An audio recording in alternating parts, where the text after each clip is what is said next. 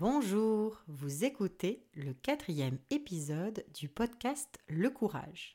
Le podcast pour trouver le courage de remettre de la passion dans votre vie professionnelle.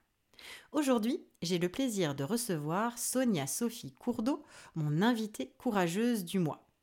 Elle nous parle de son parcours créatif et nous donne des pistes de réflexion particulièrement intéressantes sur les liens qui existent entre l'authenticité et le courage.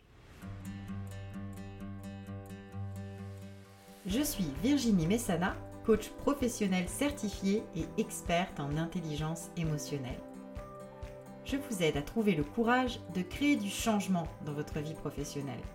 Chaque mois, je mets en lumière des témoignages sur ce moment charnière où nous trouvons le courage d'être soi en écoutant notre petite voix intérieure. Ma mission Créer une communauté de personnes courageuses libérés par la parole et inspirés par celle des autres pour remettre de la passion dans leur carrière. Le Courage est un podcast que je diffuse aux deux semaines et vous trouverez les notes de chaque épisode dans la section podcast de mon site web ariadnecoaching.com.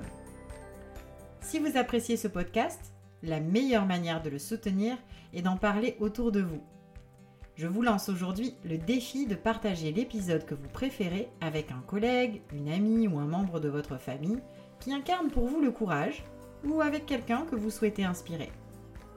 Vous pouvez aussi soutenir le podcast en laissant un avis et en lui donnant 5 étoiles. Je vous remercie du fond du cœur pour votre écoute et pour votre soutien. Bonjour et bienvenue dans le podcast Le Courage, Sonia Sophie. Merci Virginie de m'accueillir. Je suis vraiment super heureuse de t'accueillir aujourd'hui dans l'épisode 4. C'est un honneur pour moi de recevoir ton témoignage sur l'expérience du courage dans ton parcours professionnel. Mais avant de te présenter rapidement à nos auditeurs et auditrices, si c'est correct avec toi, en fait, j'aimerais partager l'anecdote de comment on s'est rencontrés, toi et moi. Oui, j'aimerais ça, oui. Alors, parce que notre première rencontre, en fait, ça a été une rencontre de papier. C'était il y a presque un an, en pleine pandémie. En fait, je m'étais échappée avec mon masque pour aller flâner dans l'une de mes librairies locales préférées à Ottawa, le coin du livre pour ne pas la nommer. Et j'avais en tête de découvrir de nouveaux poètes, et notamment canadiens. Alors, j'ai demandé des suggestions à l'adorable libraire qui m'a dirigée vers la section des recueils de poésie franco-ontarienne et québécoise. Puis là, je suis tombée sur un petit livre à la couverture pour le moins intrigante et avec pour titre Ce qui reste sans contour. Alors, je le feuillette, puis là, c'est le coup de cœur. J'ai trouvé ma perle à savourer et à partager avec mon conjoint qui aime aussi euh, beaucoup la poésie. Ben, vous l'aurez compris, le nom de l'auteur sur la couverture, c'est Sonia Sophie Courdeau. Alors, de fil en aiguille, parce que j'avais eu ce coup de foudre de papier, j'ai eu très envie de rencontrer la femme derrière les mots. Et depuis, j'ai rejoint ta communauté d'écriture créative, Sonia Sophie, oui. Ouais, ton groupe Facebook libère ton énergie créatrice. Puis aujourd'hui, je suis fière de te compter parmi mes amis parce que la cerise sur le gâteau, ben, c'est que tu habites aussi tout proche de moi, à Gatineau. On est chanceuse comme ça. Ouais. pas mal chanceuse. Alors, pour donner un portrait un peu plus complet de toi et parce que ta situation professionnelle est quand même assez variée, alors je te présente un peu Sonia Sophie Courdeau, tu es auteur et coach en écriture. Tu offres des services d'accompagnement aux femmes avec un club d'écriture, des formations, des ateliers pour les aider à s'exprimer et à se transformer par les mots. Comme auteur, en fait, tu es aussi très présente dans la communauté avec l'animation de rencontres, des ateliers en milieu scolaire et communautaire, avec la participation à des salons du livre, des festivals de poésie en ligne, avec l'écriture de textes pour des ouvrages collectifs. Bah, en fait, tu es bien occupée quand même. Hein? pas mal. je me garde pas mal occupée, oui. c'est des choses que j'aime. ouais, bah, c'est ça, tu vis ta passion, puis elle se décline sous différentes euh, manières. Hein. Alors, à, temps partiel, je sais que tu travailles aussi comme professeur de français langue seconde auprès des employés de la fonction publique canadienne. Donc, ça, c'est encore un mandat euh, tout à fait différent, n'est-ce pas? Et euh, on verra peut-être comment tu abordes ces différentes réalités de ta situation professionnelle aujourd'hui. Mais avant qu'on y arrive, Sonia Sophie, je me demandais si on pourrait commencer euh, avec toi qui nous partage un peu ton, parcours depuis que tu as terminé tes études, en fait. Quand je suis arrivée en quatrième année euh, d'université, je ne savais pas exactement ce que j'allais faire ensuite. J'ai eu comme un petit peu euh, une angoisse. c'est comme si je voyais juste deux voies possibles. à ce moment-là, j'habitais à Sudbury, puis à Sudbury en Ontario, dans le nord de l'Ontario.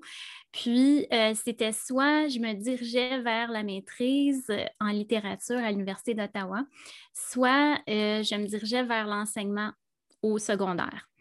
puis comme j'étais dans une relation, puis mon chum n'était pas prêt à déménager à Ottawa, moi je me suis dit, ben je vais essayer l'enseignement. Peut-être je vais aimer ça. Je ne sentais pas vraiment l'appel du cœur, mais je me disais, ben je pense que je serais bonne là-dedans. Fait que j'ai juste euh, euh, suivi ce chemin-là. Puis euh, j'ai enseigné pendant deux ans au secondaire pour me rendre compte très rapidement que ce n'était pas ma place. je l'avais pressenti, mais tu sais, quand on veut se convaincre, on dirait qu'on qu fit dans un moule. Hmm. mais tout le temps où j'enseignais, c'est sûr qu'il y a des choses que j'appréciais de l'enseignement. J'aimais beaucoup le contact avec les élèves. par ailleurs, je me sentais quand même pas euh, moi-même dans cette structure-là. Euh, donc, j'ai rapidement changé de, voie. Euh, puis, ben, en fait, moi, c'est pas que j'ai terminé mes études puis je me suis lancée dans le travail. J'ai fait un retour aux études quelques fois. Quand je suis arrivée à Ottawa, en fait, j'ai commencé des études en rédaction professionnelle et édition parce que j'avais déjà travaillé dans le milieu d'édition pendant un an et demi chez Prise de parole une maison, d'édition à Sudbury.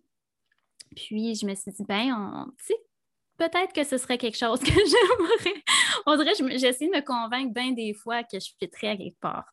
Puis, euh, donc, euh, j'ai commencé les études pour me rendre compte ensuite que non, il y a quelque chose qui n'est pas là. Tu sais, comme oui, je pouvais bien faire le travail, les cours de révision, ça m'apportait quelque chose sur le plan des connaissances, mais mon âme n'était pas encore là à sa place. Euh, puis, euh, là, je pense qu'on était à l'automne 2011. Donc, ça fait un petit bout déjà, ça fait déjà dix ans. Euh, je suis tombée sur une annonce, ou je pense que c'était sur Internet que j'ai trouvé euh, qu'il y avait un programme à l'Université du Québec en Abitibi-Témiscamingue euh, qui s'intitulait l'art-thérapie.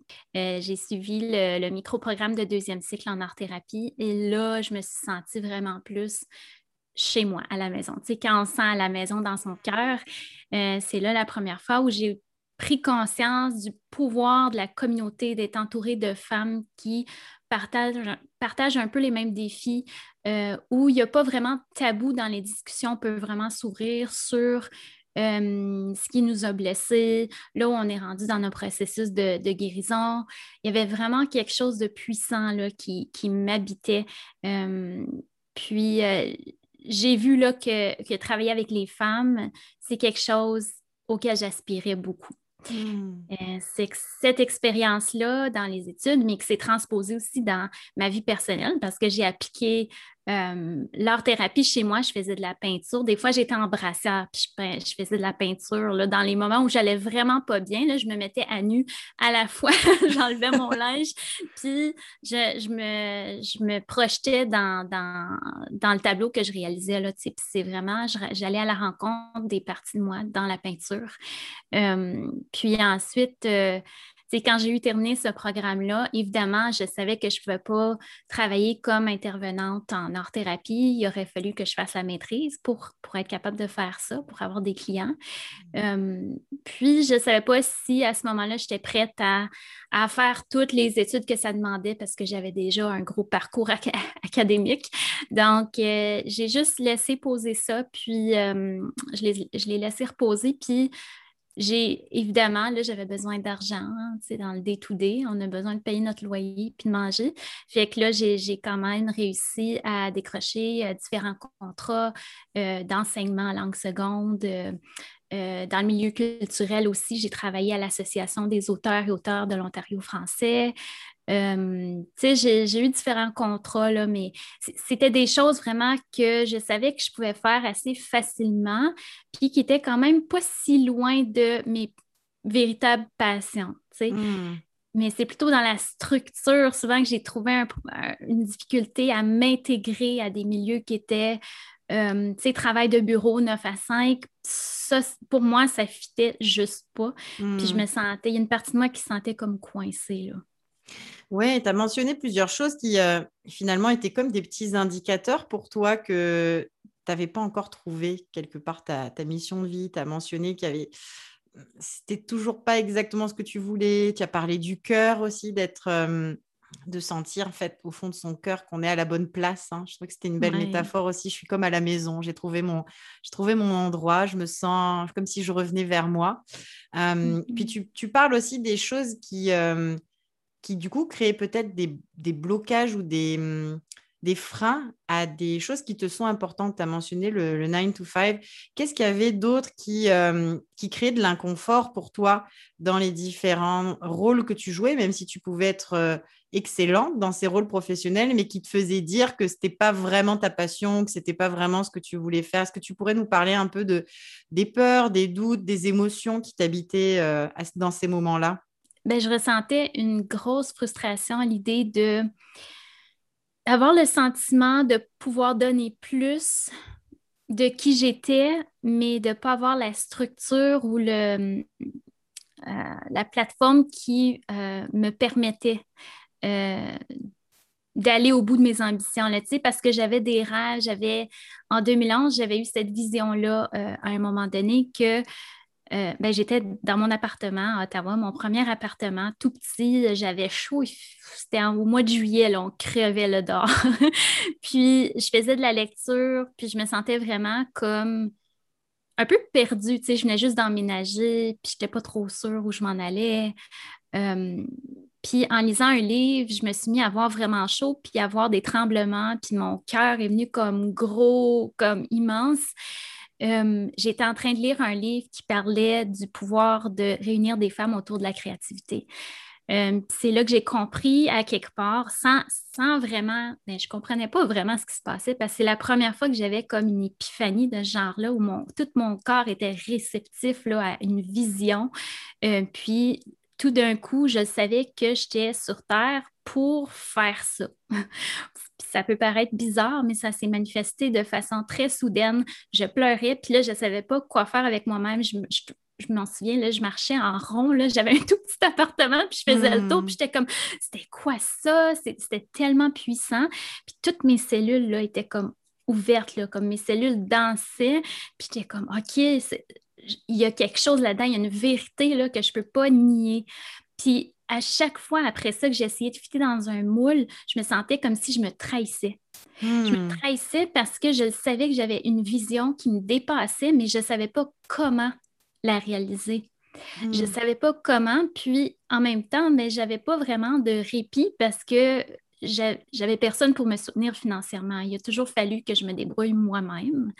Euh, moi, ma préoccupation numéro un, c'était de me loger puis c'était de me nourrir. Puis j'essayais vraiment d'avoir une cohésion entre ce à quoi j'aspire vraiment, ce qui m'appelle profondément, puis ce que je dois faire pour avoir l'argent, pour pouvoir subvenir à mes besoins. Puis il y a toujours eu une genre de... Il y avait comme un, conflit là, entre les deux. Puis je ne mm. savais pas trop comment les concilier. C'est fait que la frustration venait surtout de là, du fait que j'étais au courant de cette vision-là, j'en avais conscience. Puis en même temps que je répondais à mon besoin de stabilité financière, je me sentais comme si je ne répondais pas à l'appel de mon cœur. Oui. Oui, c'est lourd de vivre euh, cette frustration, de sentir qu'on se trahit peut-être un peu dans ses, dans ses envies, dans ce qui nous touche au plus profond de nous-mêmes. Je suis curieuse de savoir ce qui pour toi a été un déclic pour arriver à trouver cette cohésion dont tu as parlé. Est-ce qu'il y a eu un moment charnière, par exemple, qui t'a permis de, de dire, bon, ben, c'est comme ça peut-être que je peux procéder? Hmm. Je ne sais pas s'il y, a, eu un déclic, mais il y en a peut-être eu plusieurs. Je sais qu'à un moment donné, j'ai commencé à euh, méditer. Euh, je me suis jointe à un groupe de méditation, puis encore là, c'était un environnement très sécuritaire où on partageait comment on se sentait, c'était quoi nos défis. C'est moi, j'en avais parlé de ça au cercle, euh, du fait que je me sentais coincée.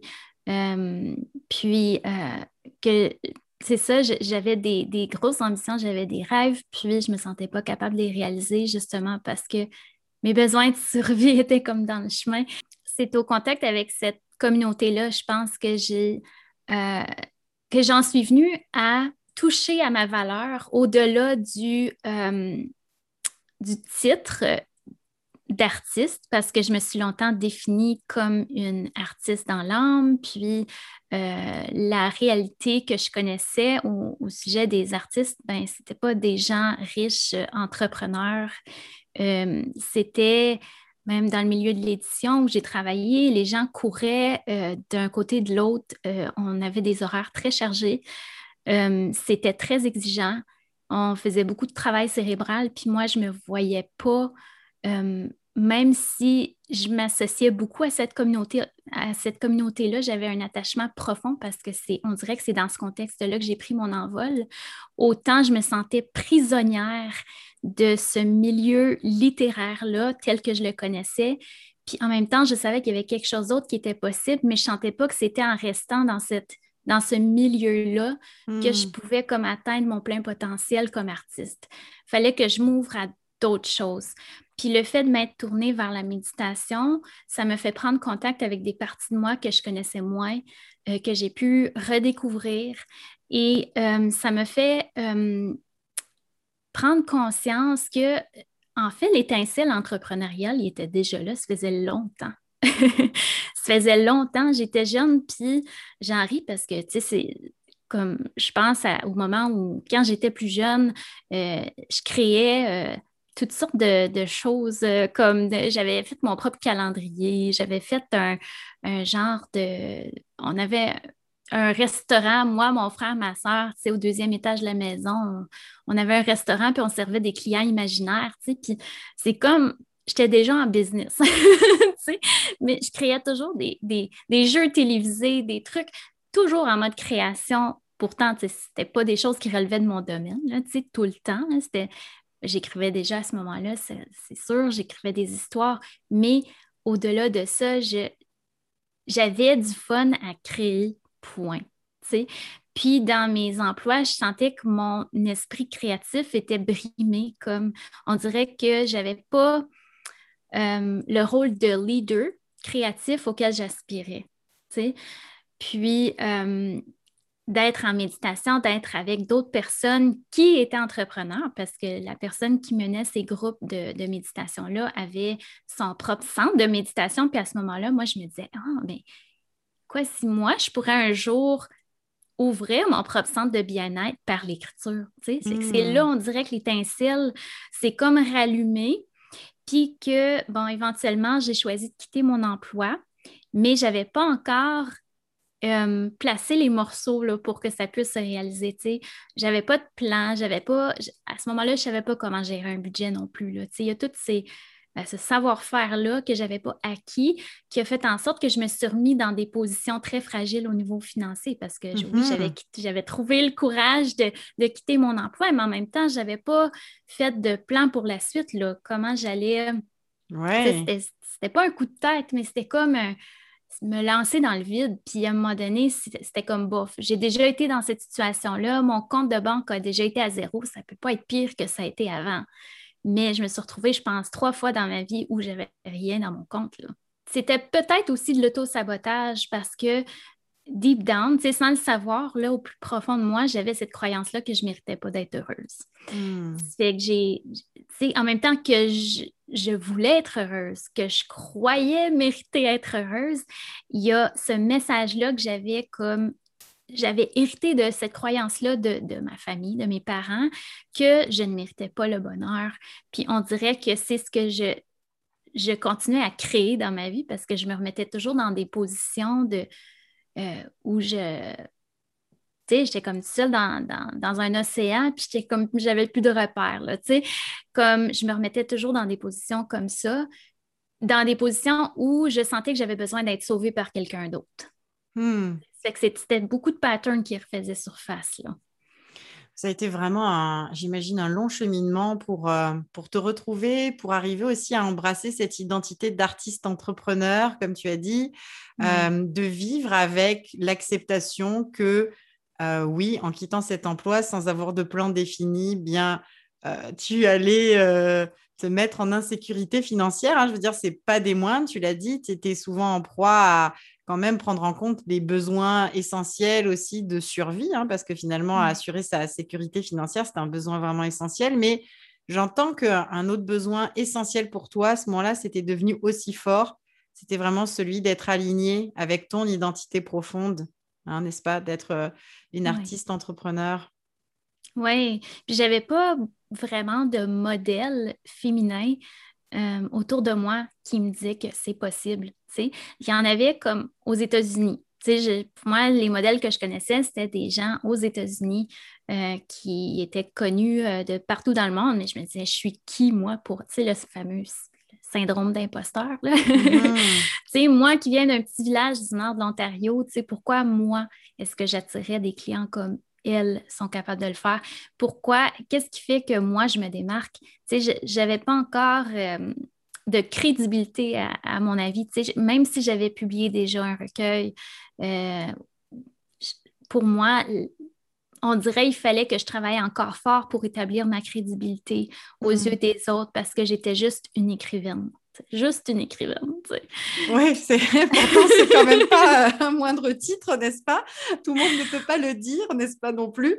Euh, mhm. Mais tu vois, Sonia Sophie, moi je, je, suis vraiment euh, fascinée et admirative par euh, ta capacité à reconnaître aujourd'hui toutes ces émotions qui t'habitaient alors que tu reconnais aussi que tu as fait preuve d'un grand courage. Donc, je pense que c'est important finalement d'entendre aussi dans ton témoignage que le courage, euh, c'est pas l'absence de peur, hein. c'est euh, de devoir euh, vivre avec elle et comment on fait pour vivre avec elle lorsqu'on exprime du courage, lorsqu'on fait ces grands mmh. choix. Alors moi, j'aimerais, si tu veux bien, en fait, m'arrêter deux secondes à ce moment-là où tu as quitté ton emploi, tu n'avais pas nécessairement de, plan défini en tête, tu as eu le courage de le faire. Qu'est-ce qui t'a donné du courage? Ben, je pense que c'était mon entourage parce qu'à ce moment-là, dans le groupe de méditation, j'avais, on avait un body system, là, on était, euh, on avait un, euh, un ami qui, qui euh, avec qui on faisait des suivis, là, tu sais. Ça fait que mon amie Émilie, à ce moment-là, tu sais, c'est avec elle que j'échangeais, puis c'est elle qui m'a vraiment mis au défi, là, parce que je sentais vraiment que je passais à côté d'une partie de moi en restant dans l'emploi que, j'avais à ce moment-là. Je pense que c'est grâce à elle. C'est elle qui m'a donné la, petite poussée.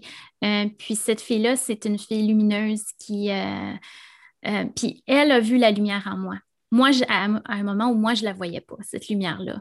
ça a été beaucoup ce reflet-là qui me fait voir que, OK, j'ai peut-être plus que ça à donner. J'ai peut-être... Hmm. Il y a peut-être lieu d'être une leader, mais dans une entreprise que moi je crée, là, pas être au service de la vision de quelqu'un d'autre, mais d'être au service de ma vision à moi. Puis comment est-ce que je peux mettre ma lumière à moi à contribution? C'est ça, je pense, qui m'a beaucoup aidé à ce moment-là. Euh, puis. C'est vraiment beau ce que tu dis, en fait, finalement, c'est que si je comprends bien, corrige-moi si je me trompe, mais en te, en te renvoyant ta propre lumière, ton amie, elle t'a connecté à l'énergie du courage aussi. Oui, complètement. Je, l'admirais beaucoup, elle, par la facilité qu'elle avait à exprimer sa joie, à aller vers les autres. Moi, je n'étais pas encore rendue là. On dirait que j'avais une certaine réserve. Je ne sentais pas que je méritais d'être aimée. J'avais toutes ces croyances-là que j'étais en train de travailler. Euh, puis c'est vraiment son courage à elle qui a détendu sur moi, là, finalement. c'est... Hmm. Ouais, fait que je pense que j'y serais pas arrivée sans l'entourage que j'ai. Je, ne sais pas comment j'ai fait, mais j'ai juste été au bon moment au bon endroit, là, parce que j'ai, découvert ce centre de méditation-là, qui était aussi un centre d'entraînement, puis j'avais fait du kickboxing avec une amie, puis je me suis rendu compte qu'il y avait des cours de méditation aussi, c'est que je me suis dit, oh, peut-être que je devrais l'essayer, puis à ce moment-là, là, ça me faisait tellement peur, parce que connecter avec mon corps, pour moi, c'était épeurant, c'était... J'avais jamais été seule avec mon corps, on dirait, comme, sauf par l'écriture. Écrire, c'est d'être seule avec soi-même, mais on, on fait quelque chose, on écrit. Tandis que là, tu es assis seul avec toi-même. J'en ai, pleuré des shots là, dans les premières méditations, puis je ne savais pas trop ce qui se passait. Mais euh, d'avoir ces personnes-là à mes côtés qui reconnaissaient la lumière, qui euh, m'ont fait voir mes, mes vraies couleurs, tu sais, comment moi, oui, j'ai quelque chose à apporter, tu sais. C'est comme je me suis laissée comme inspirée par, par ces personnes-là, vraiment. Comme tu nous parles de, de la connexion au corps, j'ai comme le goût de te demander, euh, quand tu as vécu euh, le courage, cette énergie, cette émotion, en te connectant à celle des autres, tu dirais que tu l'as ressenti comment dans ton corps, en fait? Qu'est-ce que ça a créé chez mmh toi de vivre le courage? Ah, ouais, c'est une bonne question. J'adore parler de ça parce que mon corps, on dirait qu'il vit tout. Comme toutes les émotions, là, je les vis tellement intensément dans mon corps, euh, que je sois bien ou pas bien. Le courage, pour moi, ça, parce qu'il y a toujours une peur qui est associée à ça en même temps. Il y a comme, pour moi, une, chaleur qui vient. C'est comme un, stress, mais une excitation en même temps. Puis il y a comme un, tu sais, après avoir pris une décision vraiment qui t'honore, tu sais, comme quand j'ai décidé que j'avais, j'ai comme remis ma lettre de démission, puis après ça, je me sentais tellement heureuse, puis il y avait comme une expansion énorme qui se passait au niveau de ma poitrine, puis pour moi, il y a des frissons le long du dos et des bras. Ça, c'est commun pour moi quand la vie m'envoie un signe que euh, c'est une piste à suivre. Ben, c'est comme ça que je le ressens, moi. Comme une personne qu'il faut que je rencontre, je le ressens. J'ai les frissons dans le dos puis dans les bras, comme le. Puis j'ai comme une. Il y a une chaleur puis une expansion qui se passe en même temps. C'est vraiment un, un élan puis un sentiment de liberté, là, de comme, OK, quoi d'autre est possible si je me dis oui maintenant? Wow. C'est comme, un, c'est comme se dire oui à soi finalement. Là. C'est... Sinon, je pense que des fois, je me projette plus loin puis je me dis est-ce que je vais le regretter si je ne le fais pas? Puis instantanément, mon corps me le dit oui. OK, il faut, mm. je ne peux pas dire non à ça. Waouh! Donc finalement, tu as, développé une, grande connexion à ton corps. Euh, je sais que, dans nos conversations comme amis dans le passé, puis euh, c'est correct si tu veux pas nécessairement aller là, mais on, a eu ces conversations sur notre connexion au corps et puis comment on peut aussi s'en sentir très déconnecté. Moi, je suis assez admirative de voir euh, la capacité que tu as à mettre, peut-être parce que tu es justement une écrivaine maintenant, à, mettre des mots sur à quoi ça ressemble concrètement, physiquement dans le corps, parce que je pense que pour certaines personnes, parfois, c'est plus difficile à faire. Puis peut-être que même toi, à d'autres moments, justement, de ta vie, ça, c'était pas si évident, même quand on aime les mots, à, à se connecter, à prendre le pouls. Tu, tu disais pour la méditation, bah, tu en as pleuré pas mal parce que finalement, être seul avec soi-même, c'est pas toujours évident. Non, on s'occupe, hein, on se trouve mille et une euh, activités, peut-être parfois parce qu'on ne veut pas vraiment ralentir et examiner qu'est-ce qui se passe à l'intérieur de mmh nous-mêmes.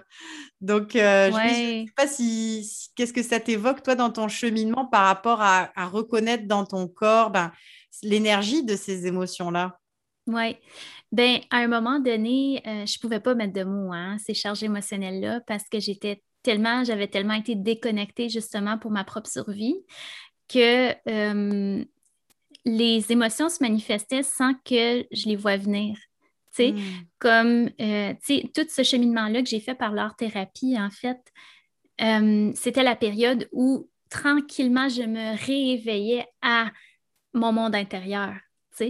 Euh, c'est sûr que par l'écriture, j'avais essayé de, Mais on dirait que les mots ne rendaient pas justice à tout ce qui se passait parce qu'il y avait vraiment un débordement, là, parce que j'avais contenu mes émotions tellement longtemps, parce que j'avais pas... Ben, je sentais pas que j'avais le droit de les exprimer à la maison.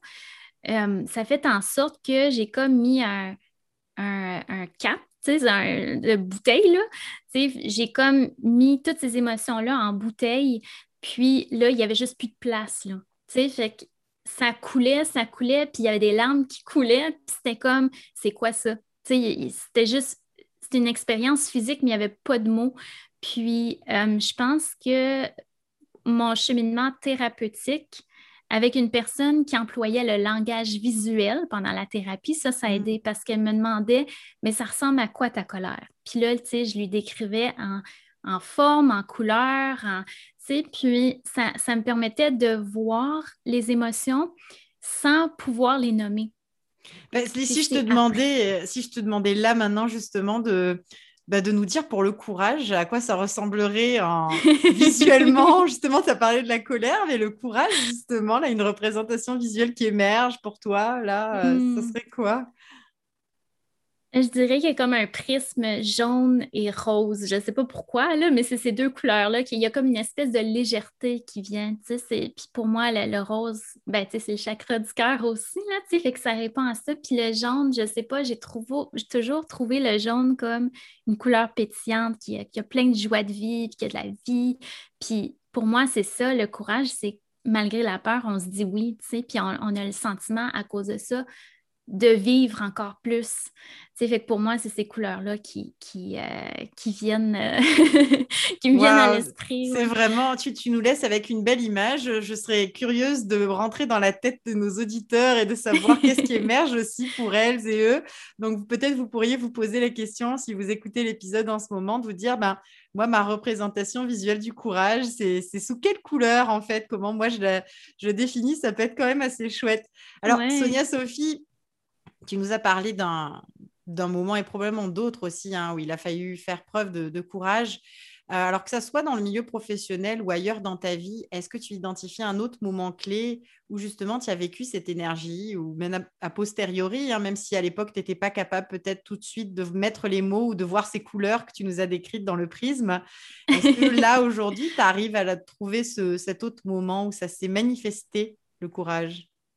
Ouais, en fait, j'en ai quelques-uns qui, me viennent en, tête. Euh, le, premier, le premier voyage que j'ai fait en Europe, euh, ça, ça a été. Ouais, j'ai dû faire preuve de courage. Euh, en fait, ça, c'était en 2016 et le plan, c'était que je parte avec une amie vers l'Europe. C'était vraiment mon premier voyage. Euh, solo, ben, ça a été mon premier voyage solo. C'était pas censé être solo. Dans... D'abord, c'est que mon ami a dû euh, annulé pour des raisons personnelles. Donc, puis moi, à ce moment-là, je me suis dit, oh shit, j'ai eu un moment de panique. J'étais comme, est-ce que je suis prête à aller en Europe toute seule? pour moi, c'était tellement exotique. c'était comme, j'étais jamais vraiment, ben, j'étais allée aux États-Unis euh, pour, pour des raisons euh, professionnelles, mais j'étais jamais allée ailleurs, pour mon propre plaisir, pour moi, juste aller m'aventurer puis rester pendant deux mois, là. Fait que là, c'était comme, oh my God, là, il faut que je prenne l'avion toute seule, faut que, ouh, je suis capable de faire ça, tu. Puis là, je il y a comme une petite voix à moi qui, qui disait comme, il faut que tu y ailles. Il faut que tu y ailles. Tu voyais, tu peux pas dire non à ça. Je pense que bâtir un projet autour de mon voyage, ça, ça m'a donné du courage parce que ça me donnait une raison d'être en dehors de moi, comme, parce que dans le fond, c'est que j'ai organisé une levée de fonds euh, euh, je pense, un mois avant mon départ, là, tu sais, puis euh, moi et euh, quelques amis, on, s'est retrouvés à faire le tour des bars euh, dans le vieux hall, à Gatineau, puis à Ottawa. Puis le concept, c'était qu'on partageait de la poésie en échange de l'argent. Oh. Ouais, c'est qu'on s'est retrouvés, c'est que j'ai vraiment ramené le plaisir c'est que hmm. j'ai misé beaucoup plus sur le plaisir, l'excitation de partir en voyage, mais il y avait comme tout un projet qui entourait ce voyage-là. Euh, donc, j'en ai fait quelque chose de, un concept. Euh, puis, vraiment, là, on a fait des des magnifiques rencontres. Là. Ce soir-là, c'était tellement le fun. Puis je m'étais faite une robe. Euh, en, fait, j'avais collé des, feuilles de papier sur une robe d'été.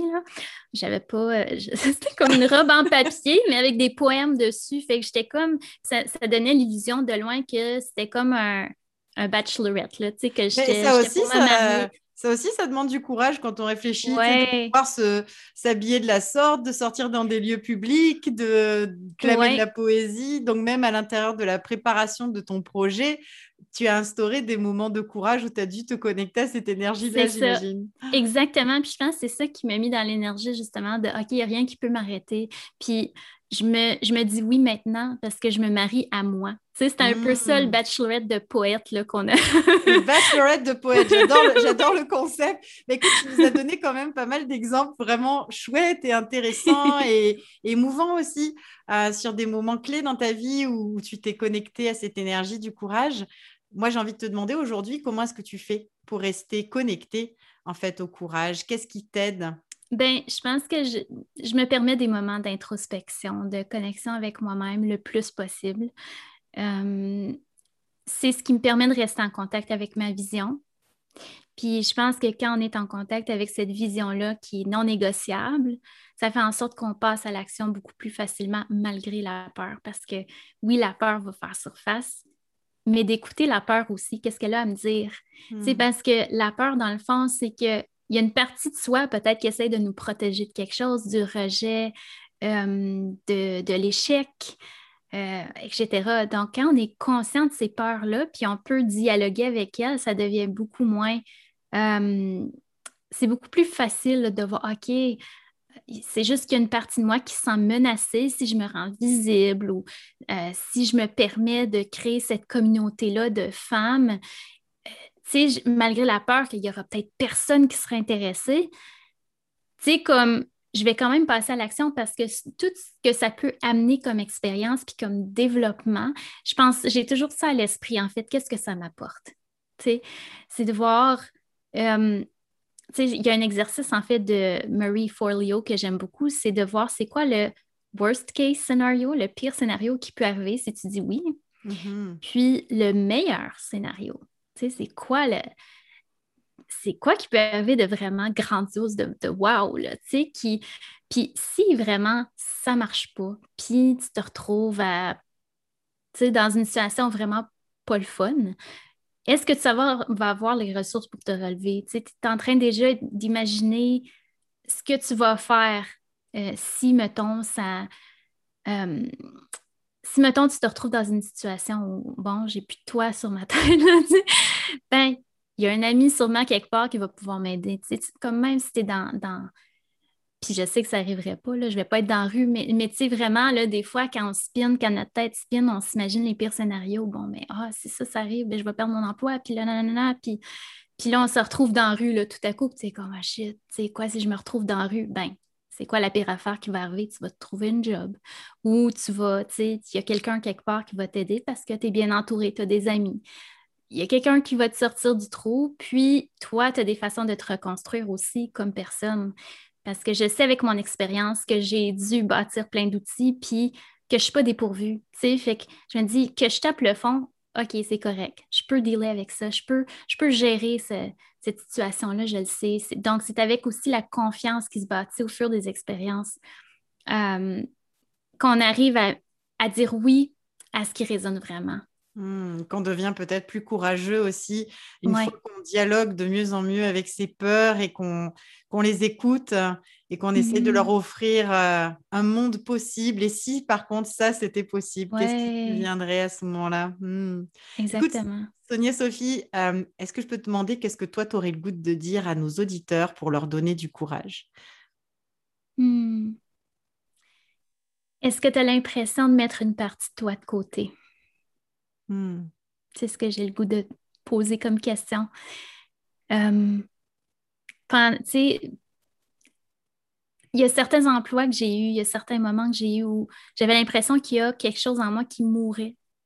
Puis. Je me dis, pour moi, ça n'a pas de sens de vivre comme ça. pour moi, la vie, c'est faite pour être heureux. Là. Comme, c'est quoi le point d'être en vie si on n'est pas heureux? Puis pour moi, être heureux, c'est être libre d'être soi-même. Puis si je ne suis pas moi-même, c'est quoi le point d'être en vie, tu sais? Euh, c'est ça que j'ai le goût de poser comme question. C'est vraiment une très, très belle question. Puis je vous invite, euh, tous vous qui écoutez, à vous en saisir, à prendre ce petit moment, euh, de créer de la vie intérieure, de vraiment rentrer à l'intérieur de vous-même et de vous poser cette question. Parce que, effectivement, moi, dans tout ce que tu nous as partagé aujourd'hui, il y, a tellement de choses avec lesquelles je, repars. Hein. C'est dur de choisir.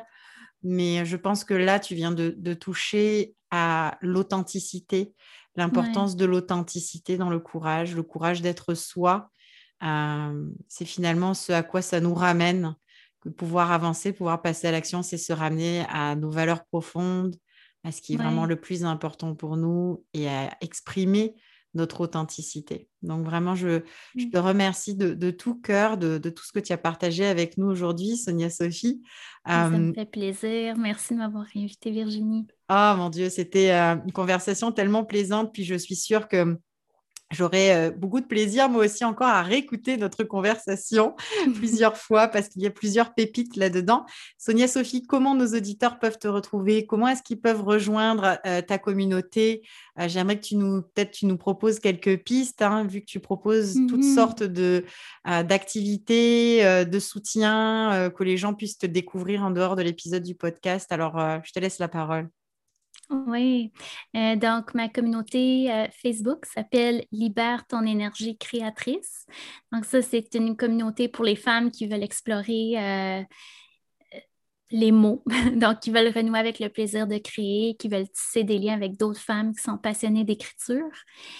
et je suis aussi sur Internet, donc j'ai un site Internet, soniasophicourdeau.com. Euh, donc, vous pouvez vous rendre à cette page-là et vous abonner à mon infolettre. Je mettrai les liens aussi dans les notes de l'épisode pour que nos auditeurs puissent te retrouver plus facilement. J'aimerais quand même préciser que le groupe Facebook euh, qu'a mentionné Sonia Sophie, c'est entièrement gratuit euh, de mhm. rejoindre la communauté. Alors pourquoi vous en priver euh, C'est tellement un beau groupe. Moi, j'ai beaucoup de plaisir à en faire partie. Tu ne l'as pas mentionné, mais une fois qu'on vit l'expérience du groupe, on peut aussi avoir accès à ton cercle d'écriture. En tout cas, en ce moment, moi, j'en fais partie. On a c'est un petit groupe, c'est plus intime, mais là, carrément, on, partage nos textes et puis c'est, c'est tellement énergisant et euh, ça apporte un grand baume à l'âme, je trouve, de, partage, de participer à ces échanges. Alors, euh, j'en profite pour te mmh. remercier publiquement et puis j'espère que beaucoup d'autres personnes auront le, le, bonheur de te découvrir, surtout que c'est en virtuel, alors que n'importe qui euh, qui nous entend aujourd'hui, peu importe où vous êtes dans le monde, vous pouvez en bénéficier. C'est quand même ça la, la beauté des programmes offerts par Sonia Sophie aussi. Oui, c'est un beau cercle. J'adore mon club d'écriture, honnêtement. les femmes qui en font partie, dont toi, Virginie, justement, c'est euh, de la magie, c'est de la pure magie de pouvoir connecter avec d'autres femmes par les mots. Euh. puis, euh, justement, c'est ça, le club d'écriture se passe actuellement jusqu'à juin. Et il y aura d'autres programmes aussi à l'automne. Je prévois déjà un autre programme dont je pourrais parler un peu plus tard. Super. Alors, ne manquez pas de suivre Sonia Sophie pour apprendre un peu sur ses nouveautés et les prochains lancements. Sonia Sophie, encore un merci super chaleureux euh, pour ton passage dans le podcast Le Courage. Et puis, euh, je vous dis à très bientôt euh, pour le prochain épisode 5 où nous irons un petit peu creuser un élément abordé par Sonia Sophie aujourd'hui. À tout bientôt. Si vous avez apprécié le podcast Le Courage, je vous invite à laisser un avis sur Apple Podcast et à lui donner 5 étoiles. C'est la meilleure manière de le soutenir et de lui donner de la visibilité. Et si vous voulez aller plus loin, vous trouverez dans les notes de l'épisode le lien d'inscription à ma newsletter. Je l'envoie une fois par mois et vous y trouverez des astuces, des ressources pour vous permettre de vous connecter au courage et de passer à l'action. Je vous dis à tout bientôt